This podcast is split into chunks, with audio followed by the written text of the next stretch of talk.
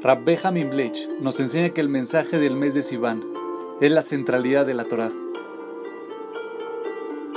La verdad irrefutable de nuestra existencia está basada en la Torah. Y lo ocurrido en Sivan en el monte Sinai hace tantos años es lo que nos define nuestra misión para el mundo y nos convierte en palabras de la Torah, en un reino de sacerdotes y en una nación santa.